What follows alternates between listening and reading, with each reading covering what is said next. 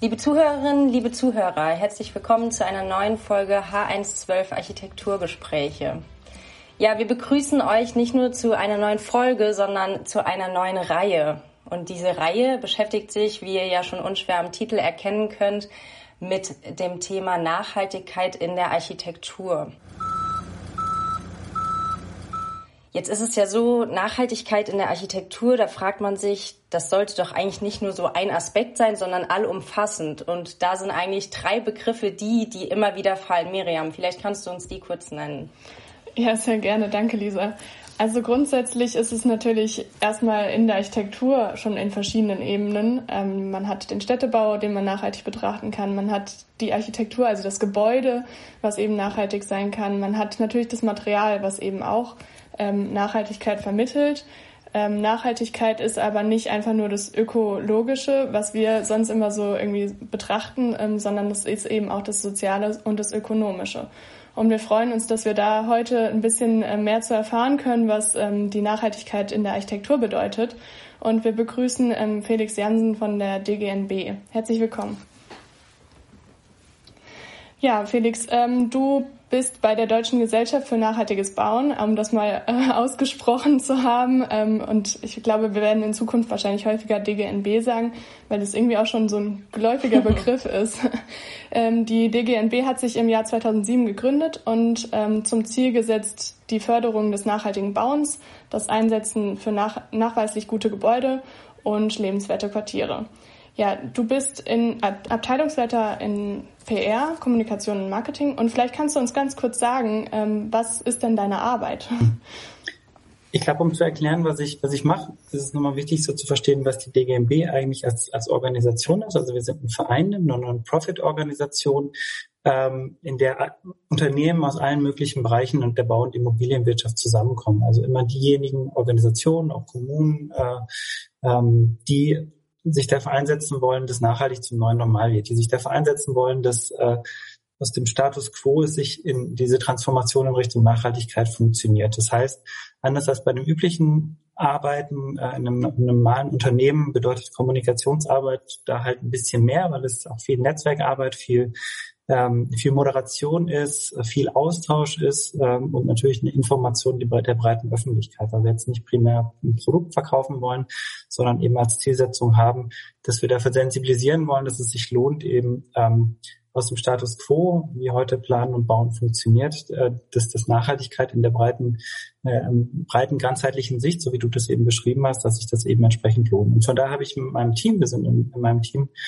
gerade aktuell elf Leute. Das machen wir große Veranstaltungen, äh, organisieren Messen. Ähm, es gibt aber auch, ich selber komme aus dem, aus dem Pressebereich, habe da auch Kolleginnen, die redaktionell arbeiten. Wir bedienen ganz viele unterschiedliche Kanäle, haben einen eigenen Blog, äh, verschiedene Websites, die wir betreuen und machen aber dann auch ähm, ja ein bisschen klassischeres Marketing, aber sehr eingeschränkt, äh, weil wir dann eben auch eine Zertifizierung haben, andere Produkte haben, die dann natürlich auch irgendwie an Interessenten vorangebracht werden. Also insofern ist es ein ganz, ganz vielfältiges Arbeiten. Und das Spannendste ist sicherlich, dass äh, man eben nicht nur mit Architekten zu tun hat, die auch wahnsinnig spannend äh, sind, aber eben genauso mit der Immobilienwirtschaft sprechen muss, genauso mit Vertretern von, äh, von Kommunen, mit, mit Ingenieuren, mit, mit Studierenden und ähm, all diejenigen, mit denen wir da zu tun haben, die verbindet eben die, der, der Drang, der Wunsch, was verändern zu wollen, eben in Richtung Nachhaltigkeit. Super, vielen Dank für die kleine äh, Einführung ins äh, Unternehmen und auch in deine Arbeit. Ähm, ich würde vorschlagen, bevor wir jetzt ähm, zu den Be Begrifflichkeiten kommen, also drei Säulen der Nachhaltigkeit, Lebenszyklusbetrachtung etc. pp, ähm, können wir da anknüpfen, ähm, wo du gerade gestartet hast, und zwar bei der DGNB selbst. Jetzt habe ich es gerade fälschlicherweise als Unternehmen bezeichnet. Du hast ja gesagt, es ist ein Verein. Ähm, Miriam hat gesagt, ähm, gegründet wurde der Verein 2007. Wie kam es denn dazu? Was war überhaupt so die Intention? Was sind die Ziele? Wie ist die Struktur? Ja, also die, äh, der, der initiale Impuls kam von gar nicht so vielen Menschen äh, damals im, im Jahr 2000, 2006 und eben 2007 vor der Gründung, äh, auch aus unterschiedlichen Bereichen der Bau- und Immobilienwirtschaft, ähm, die sich angeschaut haben, was rund um das Thema Green Buildings, das war damals noch der geläufige Begriff und auch der international geläufige Begriff, was dort eigentlich so passiert. Es gab so Mitte, Ende der 90er sind die ersten Zertifizierungssysteme entstanden. Es sind äh, viele große Messen gewesen, wo viele Hersteller auch angefangen haben, ihre Produkte irgendwie als grün zu bewerben. Ähm, und das ist sehr stark aus dem angelsächsischen Bereich herausgetrieben gewesen. Und ähm, eine Reihe von, von, von Menschen eben, die mit dem Thema auch umgegangen sind, haben sich das angeschaut und haben gesagt, das kann jetzt nicht irgendwie der Weisheit letzter Schluss sein. Das ist irgendwie weder das, was wir hier in, in, in Europa jetzt heute schon können, ähm, allein von der Qualität, der Bauqualität, der Baukultur, die hier auch vorherrscht. Ähm, ist ein Paradox, wenn einem Amerikaner äh, erzählen, was, was Baukultur ist, bei dem, was, was einfach hier an, an äh, Historie auch vorhanden ist in, in Deutschland und in Europa ähm, und haben auch gesagt, dass eigentlich die, diese ersten Entwicklungen, die es da gab, nicht so richtig zielführend sind, weil eigentlich haben wir das übergeordnete, übergeordnete Ziele, das ist ganz klar Klimaschutz, das ist Nachhaltigkeit, das ist Qualität, ähm, dieses enkelgerechte Bauen, was dann ja auch in der, in der Zeit gerne schon verwendet wurde, ähm, und haben gemerkt, das funktioniert so nicht. Und wir brauchen etwas speziell für, für den deutschen, für den europäischen Markt. Daraus kommt auf, auf unser Qualitätsniveau, äh, das damals schon vorhanden war, aufsetzend. Und äh, in der Zeit sind eben, ist die Idee entstanden, diesen Verein zu gründen. Äh, bewusst als Non-Profit-Organisation, bewusst nicht öffentlich gefördert und nicht an irgendeine ja, politische Gelder gebunden, um einfach immer da von vornherein schon Freiheit zu haben. Mhm. Und das, was auch immer schon mitgeschwungen ist, deswegen ist uns das tatsächlich mit dem Verein wichtig und wenn jetzt jemand als Verband bezeichnet, versuchen wir das immer noch mal so einzuordnen. Also wir sind weder ein klassischer Verband, der primär Lobbyarbeit betreibt, deswegen wir sitzen auch in Stuttgart und nicht in Berlin. Das heißt, wir sind nicht rein politisch motiviert in dem, was wir tun, ähm, sondern sind Interessensvertretung für das Thema, für das Thema Nachhaltigkeit.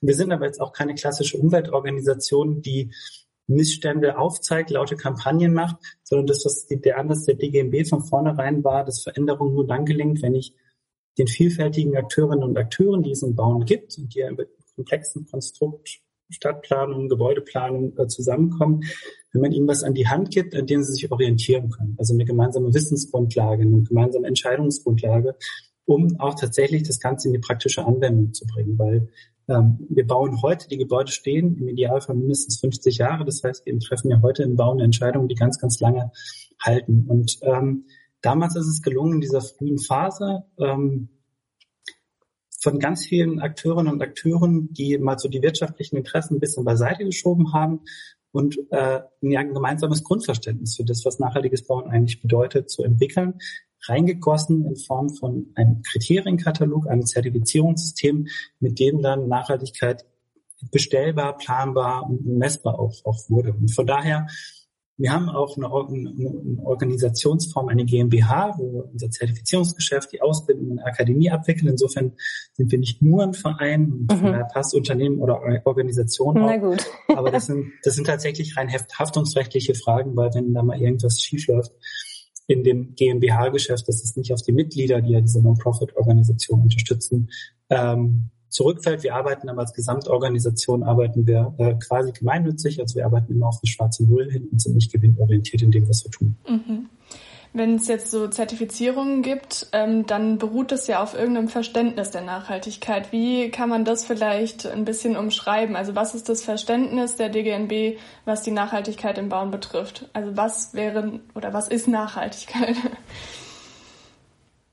Ja, also ich glaube, wir haben auch, um uns ein bisschen auch von anderen Zertifizierungssystemen, gibt, gibt so drei Unterscheidungspunkte, die man immer mal nennt, die, die auch wichtig sind. Ähm, das eine, das hattet ihr vorhin auch schon, schon äh, angesprochen, ist der ganzheitliche Ansatz. Es ist eben mehr als das Ökologische. Es kommt aus dieser ökologischen oder mhm. Energieeffizienzbetrachtung kommt das Thema her. Es ist es aber nicht nur. Deswegen haben wir auch für uns. Wir sind das German Sustainable Building Council und nicht das German Green Building Council, weil Grün halt in Deutschland auch anders belegt ist und aus der, aus der ökologischen Ecke eben sehr kommt. Das ist ein total wichtiger Punkt und da kann man auch ganz viel, ähm, sollte man auch ganz viel Energie reinsetzen, aber das ist halt sehr eindimensional, weil nichtsdestotrotz gibt's, verbringen wir Menschen 90 Prozent unserer Zeit in Gebäuden. Das heißt, Gebäude müssen so gebaut, geplant werden, dass wir als Menschen uns daran auch wohlfühlen, weil das sind ja keine irgendwie rein begehbaren Investitionsobjekte, sondern Gebäude sind ja Räume für Menschen, die ich schaffe. Das heißt, all die sozialen Komponenten, die dahinter stecken, alle möglichen Komfortaspekte, Aspekte, die dazu beitragen, dass ich dort gesund sein kann, produktiv sein kann, mich wohlfühlen kann, ähm, sind eben der zweite wesentliche Teil äh, des ganzheitlichen Verständnisses und der dritte Teil, das hast du auch vorhin gesagt, sind eben die ökonomischen Aspekte. Ich kann ein ganz tolles ökologisches Gebäude gebaut haben, in dem sich die Leute wohlfühlen. Wenn es nachher keiner zahlen kann, dann steht es auch leer oder wird abgerissen. Das heißt, so zu planen, dass ich eine ehrliche Kostenbetrachtung habe, ähm, nicht nur eben auf die Planungs- und Baukosten zu achten, sondern Gebäude möglichst mindestens auf 50 Jahre durchzurechnen mit den Materialien, die ich wähle, was habe ich für Instandhaltungskosten im Laufe der Zeit, ja, auch zu schauen, habe ich flexible Grundrisse, das ist also haben wir auch gerade ganz viel, auch jetzt seit Corona, wo über, äh, über Gebäude in Innenstädten geredet wird, die aktuell äh, aus, aus dem Shoppingbereich kommen. Was kann ich damit machen? Können der Wohnung hin? Kann ich die an, äh, anderweitig umnutzen? Das heißt, ich kann heute eigentlich ganz viel in der ganz frühen Planung richtig machen. Und das ist ähm, das Zweite, was uns wichtig ist, ist, dass man beim nachhaltigen Bauen nicht einfach Checklisten abarbeitet. Wir nennen das ein bisschen, ein bisschen sperriger formuliert Performance-Orientierung. Das meint im Endeffekt, dass all das, was man, wofür man sich entscheidet, für diese einzelnen Maßnahmen, die sind ja nicht irgendwie unabhängig. Also jetzt einfach zu sagen, ich baue da jetzt einfach mal aus Holz und ich gucke meinen Rest nicht an, das passiert ja nicht, sondern äh, das sind ja, ist ja eine ganzheitliche Betrachtung. Und wenn ich jetzt aber sage, benutze Farbe X oder benutze Material Y, ohne zu gucken, was habe ich eigentlich für einen Nutzungszweck, wofür baue ich denn da eigentlich, das führt halt so ein bisschen ins Leere. Das heißt, was die BGMB versucht, ist das Performance-Prinzip anzuwenden. Das heißt, eigentlich ist die Idee, dass im Rahmen des vorhandenen Budgets das maximal an Qualität rausgeholt werden soll. Und der Weg dahin soll eigentlich den Planern und den Bauherren überlassen werden. Das heißt, wir sagen nicht, Maßnahme X ist, äh, ist genau die richtige. Wenn uns auch im Rahmen der Zertifizierung plausibel dargestellt werden kann, warum ein anderer Weg, der heute noch nicht da ist, äh, möglich ist, dann kriegt man eben genauso viele Punkte. Also insofern eine mhm. Innovationsfreundlichkeit ist ganz, ganz wichtig, weil mit dem Status quo, der führt uns nicht ähm, in die äh, in die Zukunft. Und das, das Dritte ist eben genau dieser Lebenszyklusansatz. Der es kommt jetzt auch immer immer mehr in die Debatten, auch wenn wir über Bauwände reden, über anderen Umgang mit Ressourcen, denken in Kreisläufen und so weiter. Ähm, solange wir immer nur das Gebäude von also erstmal sich noch gar nicht mal mit der Substanz, die da ist, beschäftigen, einfach abreißen. Das ist schon mal eine Fatale, was man machen kann. Und wenn man dann heute so baut und nicht an, an, das, an das Ende des Lebenszyklus denkt, ähm, das ist der zweite Fehler. Plus eine ehrliche Betrachtung, das Prinzip Ökobilanzierung, also wirklich ehrlich auszurechnen, wie viel äh, CO2-Emissionen stecken dann schon in der, äh, in der Konstruktion des Gebäudes drin. Das ist ja dieser Begriff graue Energie oder graue Emissionen, der, der immer geläufiger wird und eben auch ökonomisch, dass man die Lebenszykluskosten ausrechnet und da einfach auch relativ schnell merkt, dass vielleicht mögliche leicht, äh, etwas mehr Kosten in der Entstehung, dass man aber eigentlich Amortisationskosten hat, die sich äh, relativ schnell auch wieder rechnen, auch auf mittelfristig bis langfristig dann eben ökonomisch. Also das sind so die wesentlichen Säulen. Und wenn man Jetzt kann man an all von den, allen von den Stellen noch ganz viel tiefer reingehen in Einzelkriterien, um das noch ein bisschen greifbarer zu machen. So Themen wie Biodiversität, wie taucht das auf, Recyclingfähigkeit und so weiter. Das wird jetzt aber deutlich zu weit führen. Im Endeffekt, diese Rechnung, Ökologie plus Ökonomie plus Soziales, überführt aufs aufs Gebäude, Lebenszyklusbetrachtung und schauen im Rahmen des vorhandenen Budgets das Maximale rauszuholen, ähm, ist, glaube ich, das Wesentliche. Und das als letzter Satz dazu, was wir gerne machen, um es nochmal zu verdeutlichen, weil mit dem Nachhaltigkeitsbegriff kann man sich ja immer so gut verstecken, weil das äh, ja dann doch in der Breite auch, auch unterschiedlich genutzt wird. Wir übersetzen das gerne mit Qualität und Zukunftsfähigkeit, weil Qualität ist der Maßstab und Qualität bauen wir Gebäude, die schnell wieder abgerissen werden und man kann nichts gegen Zukunftsfähigkeit haben, weil eigentlich ist das Spannendste zu wissen, was ist denn das nicht Nachhaltige? Und wenn das Gegenteil nicht qualitätsvoll und nicht zukunftsfähig ist, dann kann das irgendwie nicht die Alternative sein. Hm. Einen ganz, ganz interessanten Aspekt hast du, finde ich, genannt, und zwar ist es dieses ähm, Pauschalisieren, also zum Beispiel Holz, aus Holz bauen ähm, wird grundsätzlich als sehr positiv wahrgenommen, aus Beton bauen wird grundsätzlich sehr negativ wahrgenommen in der heutigen Zeit. Ähm, das ist auch was, was uns irgendwie auch häufig begegnet, dass man und oder was man selbst vielleicht auch empfindet, dass man, wenn jemand ähm, Gebäude aus Beton plant, dass man sagt, ja, warum denn? Das ist doch nicht nachhaltig. Oder wenn jemand aus Holz plant, dann heißt es direkt, ah, das ist aber toll. Aber irgendwie muss man das ja auch hinterfragen. Also wenn ich jetzt ein Holzhochhaus baue, dann ähm, sollte ich mich schon fragen, ob das so äh, sinnbringend ist. das vielleicht noch ähm, ja dazu. Ja, nicht nur das. Ich fand auch den Aspekt spannend. Ähm, ja, also ich habe das Gefühl, bei der ganzen Thematik ist es so viel Wording, sagt man ja so schön. Oder du hast eben gesagt, der, Be der Begriff Grün ist ähm, in Deutschland ganz anders belegt als, als in anderen Ländern beispielsweise. Also es ist ja auch sehr viel Begrifflichkeiten und drüber sprechen. Und ähm, wir wollen ja der Sache jetzt gerade auch mit dem Thema, dass wir das hier vertieft ähm, besprechen, ähm, ein bisschen auf den Grund gehen. Deswegen finde ich, äh, wir können sogar schon noch ein bisschen tiefer gehen ähm, in diese drei Säulen rein praktisch. Du hast sehr viele Instrumente genannt, ähm, mit denen man eben äh, die, die Qualität und die Zukunftsfähigkeit bewertbar machen kann. Ähm, ich würde doch gern noch ein bisschen tiefer reingehen und diese Aspekte des Bewertungssystems noch ein bisschen hinterfragen wollen. Wie kann man das wirklich messbar machen, ohne jetzt das so zu pauschalisieren, wie Miriam eben gesagt hat. Ja, ich würde ich würd gerne auf einen Aspekt von der Miriam noch ganz mhm. kurz eingehen, weil ich glaube, das ist ein ganz wesentlicher. Die Herausforderung beim nachhaltigen Bauen ist, dass es nicht das Bild von einem nachhaltigen Gebäude gibt. Ja, ähm, wenn man mal sich so ein bisschen umschaut, äh, auch, auch durch die Medien äh, scrollt, wo man dann nachher immer irgendwie landet, ist äh, entweder beim Bosco Verticale, weil es stehen ja irgendwie Bäume drauf, dass das Gebäude in der äh, ganz grün. Einfach nur damit der Gebäude, Gebäude steht, unglaublich viel mehr von dem bösen Beton äh, verwendet wurde und auch die Unterhaltungskosten von dem Gebäude exorbitant hoch sind. Das hinterfragt dann keiner, weil ich halt irgendwie grün habe und grün assoziiert. Und die zweite Pauschalrichtung ist eben in dem Holz, das hast du ja auch richtigerweise gesagt.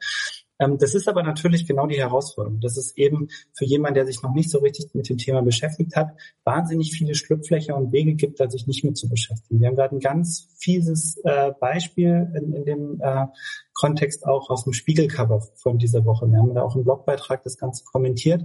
Die haben eigentlich innen drin von den Artikeln her haben die vernünftige, haben es vernünftig ausgedröselt, auch durchaus durch ja, kritische, kritische Themen über, über die Förderlandschaft, über die Herausforderungen, die wir beim Altbau haben. Und die machen halt vorne auf ihren Cover drauf äh, zum einen extrem provokante Titel, äh, teurer Wohnen und Kostenfalle Klimaschutz, was auf Mieter äh, zukommt, also einfach als Kausalität aufgebaut, als Behauptung, ohne dass es in Frage steht. Mhm. Und dazu machen sie ein Bild, eine Illustration von einem Einfamilienhaus, wo ich glaube 15 PV-Module draufgepflastert sind in wilder Form, drei Windräder am Dach sind, noch ein paar andere Features dran. Äh, ja, wie eine Karikatur, ja. Ja, also ein, Un, ein, ein Unort, ein Unort. Mhm. Aber das wird halt in die breite Öffentlichkeit vermittelt als das Bild vom klimaneutralen Haus. Und natürlich ist es keine erstrebenswerte Zukunft. Und das ist genau die Herausforderung, die wir sehen, wo sich ein bisschen was tut die letzten, letzten zwei Jahre, aber mehr und mehr zumindest in der Fachöffentlichkeit verstanden wird, dass das Thema nicht so böse ist und im Gegenteil, dass da eigentlich viel Potenzial drin liegt, auch Geschäftschancen drin liegen. Aber in die breite Öffentlichkeit wird halt dieses Unbild. Und boah, Hilfe, ich muss mich bewegen, ich muss vielleicht investieren und rufe auf mich kaum Kosten zu. Dass es da ganz viele potenziale Möglichkeiten gibt, ist da nicht mit drin. Das hat der Spiegel gesagt. Also wir reden jetzt mhm. nicht über die Bildzeitung und dieses Bild äh, vermitteln. Und das ist natürlich eine Herausforderung, weil es ganz, ganz viele Verweigerer gibt, die das nicht machen müssen. Und deswegen wird auch ein Vehikel sein, ab dem Zeitpunkt, wo sozusagen die irgendwann auch mal ehrlicherweise zumindest mal eine Chancengleichheit gibt zwischen den nachhaltigen Lösungen und den nicht nachhaltigen Lösungen, indem es eine CO2-Steuer im vernünftigen Ausmaß und so weiter gibt, dann kommen wir überhaupt erstmal dahin, dass wir plötzlich Hebel Hebel ansetzen können. Und ja. diese Messbarkeit ist aber was total Wichtiges, also was du gesagt hast. Jetzt nicht nur beim Neubau, man ja auch selber so vom Neubau, aber gerade wenn ein Gebäude im, im Betrieb ist, überhaupt mal hinzuschauen und zu monitoren, was Verbräuche, was Verbräuche habe ich denn überhaupt? Das ist zwei, sind zweierlei Sachen total, total wichtig auch für die Architektenschaft eigentlich so zu bauen, nicht nur dann Neubau ist fertig und jetzt nach mir die Sintflut, ich bin jetzt raus, sondern bewusst mal hinzuschauen, hat das eigentlich funktioniert, was ich geplant habe? Ist ein Gebäude nach einem Jahr so eingestellt, dass all meine Planzahlen da auch wirklich drin sind? Und eigentlich müsste das, das Thema Förderung ähm, und, und so weiter viel stärker an realen Verbrauchen gekoppelt, äh, gekoppelt werden. Wir haben gerade ganz stark das Sanierungsthema, was ja jetzt auch ähm, Gott sei Dank stärker aufgegriffen wurde, was wir auch thematisiert hatten im Vorfeld von der Bundestagswahl. Aber eigentlich kann ich heute gar nicht bei diesen riesigen Immobilienbestand, wo wir mal rangehen müssen, heute entscheiden, bei welchem Gebäude macht eigentlich was Sinn. Ich muss eigentlich mir jedes einzelne Gebäude angucken, schauen, wie ist der, sind die CO2-Emissionen, die Verbräuche Stand heute, um zu wissen, okay, ich muss irgendwie auf die Null kommen, auf Klimaneutralität ist ja das Ziel für alle Gebäude. Bei Neubauten bis 2030, bei äh, Bestandsgebäuden ist es ja schon auf 2045 nach vorne verlegt worden. Und nur wenn ich weiß, wo ich stehe und wo ich hin muss, kann ich mir überhaupt einen sinnvollen Plan machen im Laufe der Zeit, wann macht eigentlich welche Effizienz- oder Sanierungs- oder Umbaumaßnahme Sinn, auch wirtschaftlich Sinn im Rahmen meiner finanziellen Möglichkeiten. Das passiert aber heute nicht, weil es keiner einfordert, dass, diese, äh, dass dieses Monitoring stattfinden muss. Also das ist im Betrieb. Und beim Neubau ist im Endeffekt die Zertifizierung ein Hilfsmittel, um es überhaupt transparent nachvollziehbar zu machen. Weil was ohne das Prinzip da ist, ist, ich habe einen Architekt, der sagt seinem Bauherrn, ich baue hier super ökologisch oder nachhaltig und der Bauherr muss im Grunde genommen den Architekten vertrauen, dass es tatsächlich auch passiert. Und wir sagen jetzt nicht, dass nicht zertifizierte Gebäude nicht auch super nachhaltig sein können, es fehlt halt so ein bisschen die irgendwie nachvollziehbare, belastbare Grundlage. Das heißt, diese 37 Kriterien, so viel sind es bei einem, bei einem Neubau aktuell, mhm. die sind alle so aufgebaut, dass ich das im Grunde genommen als komplette Gebäudedokumentation nach habe. Ich weiß, wie ist mein CO2-Fußabdruck mit dem, was da ist. Ich weiß, wie sind meine Lebenszykluskosten. Ich weiß, wie ist äh, die Innenraumluftqualität beim Zeitpunkt der, der Inbetriebnahme, um, um zu wissen, ob da Schadstoffe äh, äh, im Gebäude drin sind oder nicht. Und insofern gibt es da ganz, ganz viele Methodiken, die es zumindest mal so eine Art Qualitätspass macht. Das ist natürlich auch kein allumfassender, ähm, wir haben die Weisheit mit Löffel gefressen Ansatz, aber es hilft, ähm, die Gebäudequalität systematisch zu verbessern. Und das Zweite, was uns total wichtig ist, es hilft aber nur dann, wenn man es wirklich in der frühen Planungsphase macht. Also das ist uns auch immer total wichtig zu betonen, das ist ein Planungs- und Optimierungstool. Das ist kein Auszeichnungstool. Wenn Gebäude hingehen, eine Woche vor Fertigstellung irgendwie noch ihre Daten zusammensammeln und die bei der DGNB einreichen, um irgendwie noch eine Plakette zu kriegen, dann sind exakt null Euro in mehr Qualität reingegangen. Das ist exakt das, was wir nicht wollen. Das auch ist ein sehr interessanter Aspekt, ja. Auch wenn irgendjemand noch 10.000, 20.000 Euro, wie auch immer, mehr investiert, um von Gold auf Platin zu hüpfen oder so. Das ist ja auch nicht in dem Sinne, was wir als Non-Profit-Organisation eigentlich ausdrücken wollen. Der Schlüssel für ein, für ein gutes, nachhaltiges Gebäude ist, dass eben all die Planungskompetenz mit den Entscheidungsträgern, finanziellen Entscheidungsträgern möglichst frühzeitig sich über diese Kriterien austauschen ähm, eine Zielstellung setzen, wo möchte ich hin mit meinem Gebäude, was ist mir besonders wichtig, weil es geht ja gar nicht darum, 100 Prozent zu erreichen. Das schafft man auch nicht. Es gibt, glaube ich, eine Handvoll Gebäude, die bei dieser Zertifizierung über 90 Prozent Erfüllungsgrad heißt es bei uns erreicht haben. Das mhm. ist aber auch nicht schlimm, weil man immer Zielkonflikte hat. Es kann nicht alles 100 Prozent ökologisch und ökonomisch und sozial sein, sondern der sinnvolle Umgang mit den Zielkonflikten, die sich ergeben und dann mit all der Planungskompetenz, die Architekten haben, die bestmögliche Entscheidung zu treffen, damit ich es maximal raushole für meine Bauaufgabe. Das ist eigentlich die Idee von der Zertifizierung versteht nicht jeder, der das nicht mal einmal gemacht hat. Insofern gerade, also den meisten Gegenwind kriegen wir eigentlich von denjenigen, die noch nie zertifiziert haben, die aber sagen, alles ist so schlimm und alles ist so furchtbar.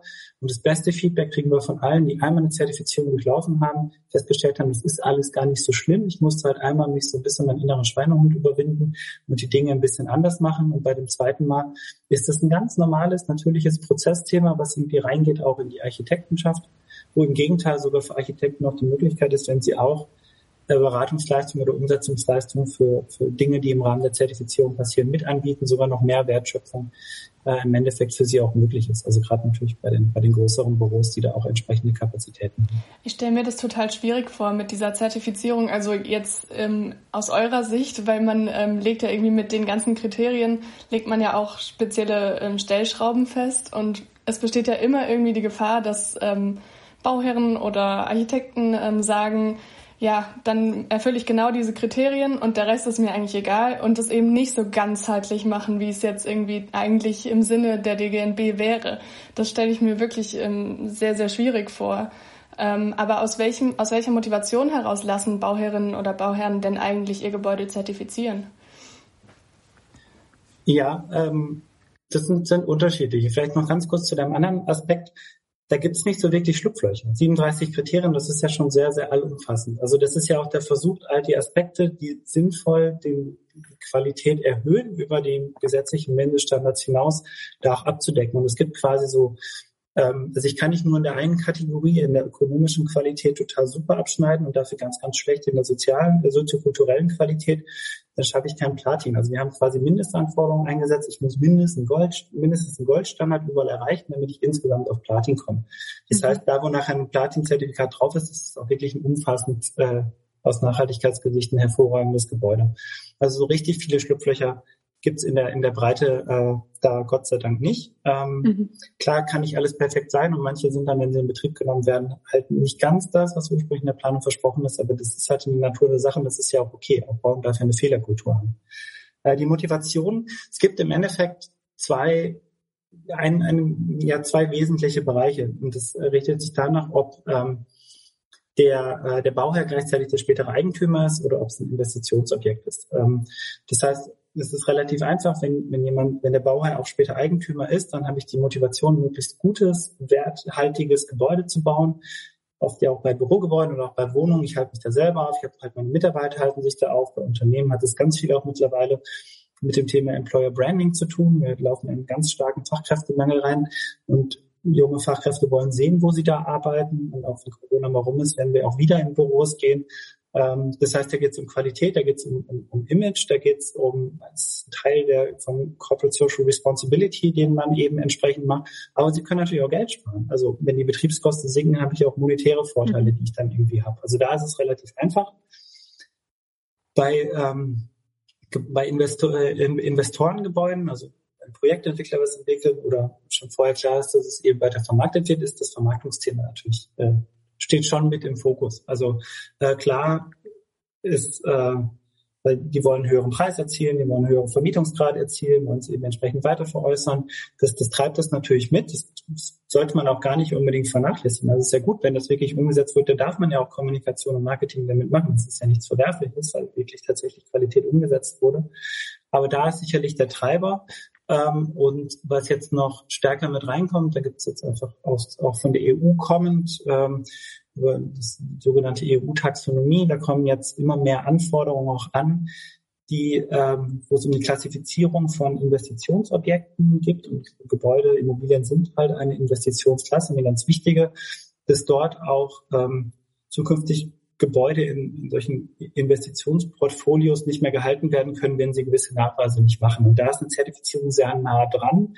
Das ist einer von den, äh, von den wesentlichen Treibern, deswegen das Zertifizierungsthema in den nächsten Jahren sicherlich nochmal an Bedeutung gewinnen wird. Das zweite Thema wird sein, dass, dass wir auch gerade mittendrin, insofern haben wir jetzt eine gute Woche für das Gespräch, nicht nur das Spiegelcover, sondern wir haben ja dieses Förderchaos vom, vom Bund gehabt rund um die KfW-Förderung. Ja, ähm, wo die, das, das, äh, die BEG, die Bundesförderung effiziente Gesetze, ja schon mit der Neuformulierung letztes Jahr äh, nicht mehr nur auf Energieeffizienz geguckt hat, sondern es gab einen alternativen Nachweisweg, auch um für Nachhaltigkeitsaspekte eine Förderung zu bekommen, da wo auch eine Zertifizierung dann als Nachweisform gilt.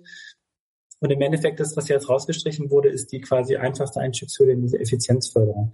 Dass perspektivisch die Förderung ganz, ganz stark in Richtung Nachhaltigkeit gehen wird, und auch da wahrscheinlich dann die Zertifizierung die Nachweisform sein wird und dann gerade bei den großen Wohnobjekten, äh, die ja jetzt am meisten eigentlich klagen, dass es jetzt diesen Zwischen Zwischenstopp gab, sich dann irgendwann entscheiden müssen, will ich Weiterförderung, dann reicht dann nicht mehr nur Energieeffizienz, sondern dann muss ich den Sprung auf Nachhaltigkeit machen.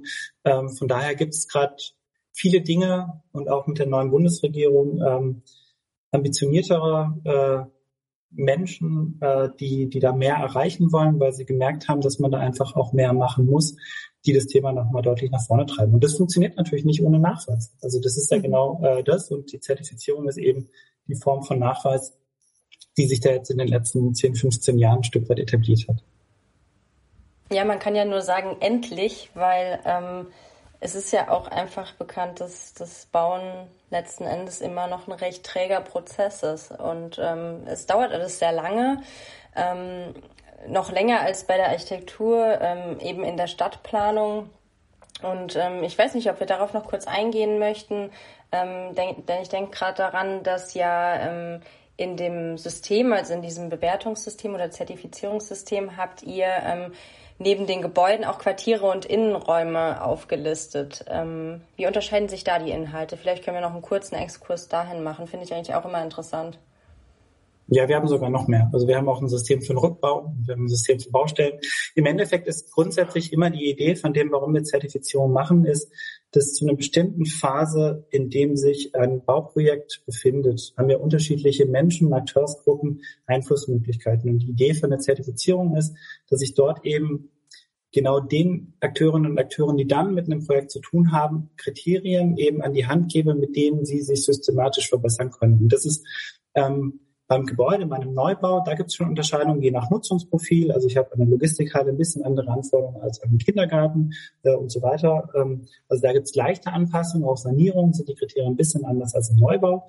Ähm, bei Innenräumen sind es einfach deutlich weniger Kriterien, weil ich da über, äh, über die Gebäudehülle und ähnliches habe ich keine Einflussmöglichkeiten mehr. Das heißt auch da wieder dann plötzlich das Mobiliar-Thema, was im Neubau kein, kein Thema ist, weil mhm. der Neubau zertifiziert zum, äh, zum, zum Zeitpunkt der, der Inbetriebnahme. Von daher sind es weniger Kriterien, auch für Gebäude in Betrieb, wo es eher um Management, Monitoring, Optimierung geht. Und Quartiere haben ja, wie gesagt, auch dann einfach andere Personengruppen damit zu tun. Wir gucken, dass wir diese Systeme harmonieren, ähm, harmonisieren, dass sie äh, ja auch so ein bisschen ineinander übergehen. Das heißt, wenn jemand eine Quartierszertifizierung macht und in den Quartiergebäude auch zertifizieren lässt, dass das in manche Punkte dann automatisch kriegt, weil einfach Standards schon gesetzt sind oder weil die Energieversorgung geregelt ist. Aber insofern ist bei einem Quartier geht es dann eher um, vor allem um die Flächen zwischen den Gebäuden. Dann geht es noch viel stärker um Mobilitätsinfrastruktur, um die Energieversorgung dazwischen, um, um äh, ja, die, äh, die Anbindung, Wassermanagement nochmal eine ganz andere Form als bei Gebäuden eben. Also da gibt es einfach einen Tick andere Schwerpunkte, aber auch da wieder äh, im, im Rahmen der Einflussmöglichkeiten. Aber wir versuchen die Dinge so ein bisschen auch zusammenzuführen. Also mit der letzten Neuversionierung vom, vom Neubau äh, für Gebäude ist auch das, das Thema Standort stärker mit in den Fokus gerückt, dass ein Gebäude, ähm, ein Bauherr von einem Gebäude auch immer in Richtung Standort guckt, schaut, okay, wo baue ich denn da eigentlich in welcher Umgebung hin? Was habe ich denn da schon? Nicht, dass der 25. Bäcker bei mir ins Erdgeschoss irgendwie kommt oder wie ist es angebunden an äh, eben öffentliche Verkehrsmittel, dass ich jetzt nicht unbedingt zwingend äh, ähm, x Parkplätze vorhalten muss, weil ich meinen, meinen Mietern vielleicht auch andere Dinge anbieten kann. Also es ist ein bisschen fließender Übergang, ähm, aber andere Schwerpunktsetzung, weil ich kann jetzt äh, jemand, der ein Quartier plant, nicht mit Anforderungen, äh, mit Kriterien ums Eck kommen, auf die er gar keinen Einfluss hat. Und so ist unser Grundverständnis, auch das Prinzip der Versionierung ist uns wichtig. So alle drei, vier, fünf Jahre gibt es eine neue Version von jedem Zertifizierungssystem, wo wir genau hingucken, ähm, die Anforderungen, die da drin stehen, die Normen, die Gesetze, äh, die Art, wie es formuliert ist, auch die Ambitionen, gibt es vielleicht technische Sprünge, wo wir weitergekommen sind, sodass wir ein Kriterium auch sinnvoll weiter verschärfen können ähm, das schauen wir uns immer genau an. Auch Themen fliegen wieder raus. Brandschutz ist äh, 2015 mal rausgeflogen, weil das einfach so hinreichend äh, gut gesetzlich in Deutschland geregelt ist, dass wenn ich noch mehr Brandschutz mache, macht es keinen Sinn, dafür extra Punkte zu kriegen. Ähm, und da sind wir jetzt auch gerade in diesem Jahr in einer spannenden Phase, wo wir, wo wir eben ein neues System entwickeln und da auch genau wieder draufschauen. Weil das, das besondere Spannungsfeld, das wir haben, ist, wir sind kein System, das nur Leuchttürme aus, äh, auszeichnet. Es geht nicht darum, nur die super duper grenzenloses Budgets vorhanden ähm, Leuchtturmprojekte irgendwie auszuzeichnen. Dann hätte man nachher zehn Auszeichnungen und könnten uns freuen, aber dafür sind dann eher Architekturpreise da. Uns geht es ja um Transformation. Das heißt, das System ist so geschaffen, dass auch bei einem bei einer üblichen Bauaufgabe, auch bei einem, bei einem Supermarkt, auch bei einer Logistikhalle und so weiter, ähm, dass dort versucht wird, das Maximale rauszuholen. Insofern ist es immer so ein Spannungsfeld zwischen Ambition, aber den Markt nicht abhängen dürfen, sondern den Markt sinnvoll zu Dingen hinführen, die dann auch, auch äh, Sinn machen und wo man was bewegen kann. So das Thema Biodiversität haben wir in der letzten Version mit eingeführt. Da hat sich vorher keiner im, im äh, Baubereich nicht keine, aber wenige Leute wirklich mit beschäftigt. Jetzt ist es ein Kriterium in der DGB-Zertifizierung. Das heißt, jeder, der zertifizieren will, ist irgendwie motiviert, wenn er da Punkte kriegen will, sich plötzlich mit dem Thema Biodiversität am, am Standort, am Gebäude auseinanderzusetzen. Jetzt probt man es mal aus. Es ist vielleicht ein bisschen einfacher, die Punkte zu kriegen. Beim nächsten Mal wird es ein bisschen schwieriger, weil es schon wieder mehr Standard geworden ist. Und so ist im Endeffekt die Art, wie wir äh, unsere Rolle verstehen, im Endeffekt als Vehikel, um, um Markttransformation machen zu können und auch zu zeigen, woran es vielleicht klemmt. Mhm. So, jetzt angenommen, äh, du hast mich überzeugt und ich möchte mein Gebäude DGNB zertifizieren lassen. Ähm, ich bin jetzt Architektin und ich habe meine Bauherrschaft auch überzeugt. Und ähm, in welcher Phase kommen wir jetzt zu euch? Also was, was tue ich jetzt? Also das, das Allerwichtigste, was ihr braucht, ähm, ist einen sogenannten Auditor. Also wir haben Wir bilden selber über unsere Akademie auch Experten für nachhaltiges Bauen aus, in mehreren Stufen. Als Studierende kann man schon Registered Professional machen, dann kann man Consultant werden, da weiß man ganz genau, wie die Kriterien funktionieren. Aber diese letzte Stufe ist ganz wichtig, das sind Auditoren. Diese Auditoren sind im Grunde genommen in gewisser Art äh, ein zusätzlicher Fachplaner, der aber genau weiß, äh, wie die Kriterien funktionieren, was man einreichen und dokumentieren muss. Den braucht man in einem Projekt. Und es können auch Architekten selber werden. Also es gibt eine Reihe von Architekturbüros, die eigene Auditoren haben und das eben entsprechend mit anbieten. Das macht auch total Sinn. Ähm, und dieser Auditor oder die Auditorin wird möglichst früh im Grunde genommen dazu geholt. Am besten setzt man sich mit Architekt, Fachplaner, Bauherr und äh, Auditor zusammen um schon in der frühen Phase, während man sich entscheidet, was sind die Eckpfeiler, was, was will ich in der Planung eigentlich umsetzen, der einfach zeigen kann, ach, das Thema könntet ihr vielleicht auch beachten und so weiter. Weil diese Kriterien, die da drin stecken, die müssen nicht alle am Anfang gemacht werden. Manche Kriterien sind aber extrem wichtig, weil eine Ökobilanz am Ende auszurechnen macht keinen Sinn. Ich kann aber eine Ökobilanz, indem ich Varianten rechne, auch als Planungsoptimierungstool eben entsprechend nutzen. Da brauche ich aber das Know-how an der Stelle. Also mhm. von daher, jeder, der das machen will, sollte schauen vielleicht, dass er in, in seiner, in, in seiner Umgebung, ein Auditor, vielleicht auch jemand, der schon mal ein Projekt in einer ähnlichen Nutzungsart äh, auditiert hat oder äh, auch schon ein bisschen erfahrener ist, den mit dazu zu holen. Dann kann man so eine Art Pre-Check, heißt es, äh, machen, um schon mal so ein Gefühl dafür zu kriegen, ist es überhaupt mit meinen Voraussetzungen äh, so ein Projekt überhaupt zertifizierbar, bin ich da in der richtigen Richtung. Und wenn man sich dann dafür entscheidet, dann kann das eigentlich ganz normal losgehen. Und dann läuft es eigentlich relativ geräuschlos während des ganzen äh, Planungs- und Umsetzungsprozesses äh, über alle Leistungsphasen hinweg läuft das eben entsprechend mit, weil eben die einzelnen Themen auch von unterschiedlichen Gewerken dann umgesetzt werden. Diese Prozessthemen werden auch bewertet, also dass ich jetzt einen Architekturwettbewerb gemacht habe, dass ich äh, mich um diese ganzen Schnittstellen-Themen Themen kümmere, auch Richtung Baustelle, Bauprozess und so weiter. Überall da, wo quasi Qualitätssicherung ähm, stattfindet. Das ist jetzt nicht das, was ich jetzt im Material sehe an Punkten. Das zeigt aber, dass ich eben diese integrale Planung und diese Durchgängigkeit möglichst umgesetzt habe, äh, um damit also auch prozessseitig das Maximale rausgeholt zu haben. Also äh, von daher, idealtypisch hat man es einfach die ganze Zeit auf dem Schirm und lässt sich begleiten und, und versucht äh, auch natürlich da, wo es notwendig ist, nochmal zu justieren. Ähm, das, das Wichtigste ist, dass wir auch immer wieder gespiegelt kriegen und auch ein Wert von Zertifizierung gesehen wird, gerade auch von Architekten ist, dass es einen zwingt, bis zum Ende auch wirklich in den kleinsten Elementen die Qualität hochzuhalten, weil am Ende von einer langen Planungs- und Umsetzungsphase, wenn es dann irgendwie in die Ausgestaltung geht, ob dann wirklich drauf geguckt wird, welche Farbe dann jetzt doch an die Wand kommt. Der klassische Fall, der Maler, ähm, die Farbe ist ausgegangen, die deklariert wurde, auch in der Zertifizierung. Jetzt nimmt er dann halt die, die dann noch im Auto steht und dann spielt er sie doch irgendwie rein und dann plötzlich schlägt die Innenraumqualitätsluftmessung äh, äh, schlägt an, weil äh, dann ja doch die Schadstoffe ins Gebäude gekommen sind. Da ist eben äh, die Zertifizierung oder die Auditierung, die mitläuft, genau der Punkt, der, der, der aufpasst, dass da nirgendwo im Grunde genommen gespiegelt wird. Also eine Art Qualitätskontrolle am Ende dann auch. Eigentlich durchgängig, genau. Nicht nur am Ende, sondern eigentlich mhm. über alle Phasen hinweg. Ja, ich äh, habe mir drei Punkte notiert, die ich gerne so ein bisschen zusammenfassen würde. Ähm, was wir gelernt haben, ist, zertifiziert, und das war das letzte Thema, was wir gerade auch hatten, äh, wird nicht erst zur Fertigstellung, sondern startet eigentlich mit dem Beginn, also mit der Vorplanung. Vielleicht sogar schon innerhalb der Studie. Ich weiß nicht, vielleicht kann man da sogar auch schon einen Auditor oder eine Auditorin äh, mit hinzuziehen. Ähm, der zweite Punkt ist, kein Gebäude ist zu 100% perfekt nachhaltig. Das erreichen nur die wenigsten, war so grob der Wortlaut von, von dir, Felix. Ähm, es geht aber darum, unter den gegebenen Rahmenbedingungen die höchstmögliche Qualität und Zukunftsfähigkeit zu schaffen. Das ist so das, was mir im Kopf geblieben ist. Und ähm, was mir daneben noch positiv aufgefallen ist, und damit würde ich jetzt äh, meine Zusammenfassung schließen, ähm, dass ihr euer System ständig kritisch hinterfragt und es eben weiterentwickelt und es vor allen Dingen für die übliche Alltagsarchitektur gedacht ist und nicht nur diese ähm, Leuchtturmprojekte.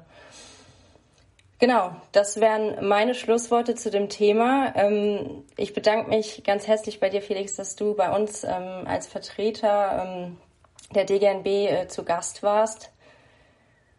Und wünsche wünsch euch alles Gute, genau. Ähm, vielleicht magst du uns noch ähm, kurz ein paar Zielsetzungen der DGNB ähm, mit auf den Weg geben? Ja, also ich glaube, die Zielsetzung ist eigentlich äh, seit 15 Jahren mehr oder weniger unverändert. Also wir haben uns zu unserem Zehnjährigen 2017 haben wir, ähm, also lange vor Corona haben wir schon das neue Normal in die Welt geworfen und quasi als Motto nach, nachhaltig ist das neue Normal gesetzt. Einfach vor dem Gedankenspiel auch, auch an euch, ist nachhaltig heute schon das neue Normal? Äh, sagt ihr nein, sollte es so sein, sagt ihr wahrscheinlich eher ja. Und die Frage ist, tut ihr alles dafür, dass sich daran was ändert? Und das ist ein, ein Punkt, mit dem wir äh, ganz stark eben in die Breite all der, derer, die in der Bau- und Immobilienwirtschaft mit dem Thema beschäftigt sind, äh, rangehen. Und da haben wir Gott sei Dank einige Fortschritte gemacht. Wir haben unglaublich großen Mitgliederzuwachs in den letzten zwei Jahren, einen wahnsinnig großen Zuwachs an aus, ausgebildeten Experten, gerade auch, auch Studierende, die sich extrem für das Thema interessieren. Also das ist, es gibt sehr viel Hoffnung, dass da einfach eine, eine andere Selbstverständlichkeit im Umgang mit den Themen passiert.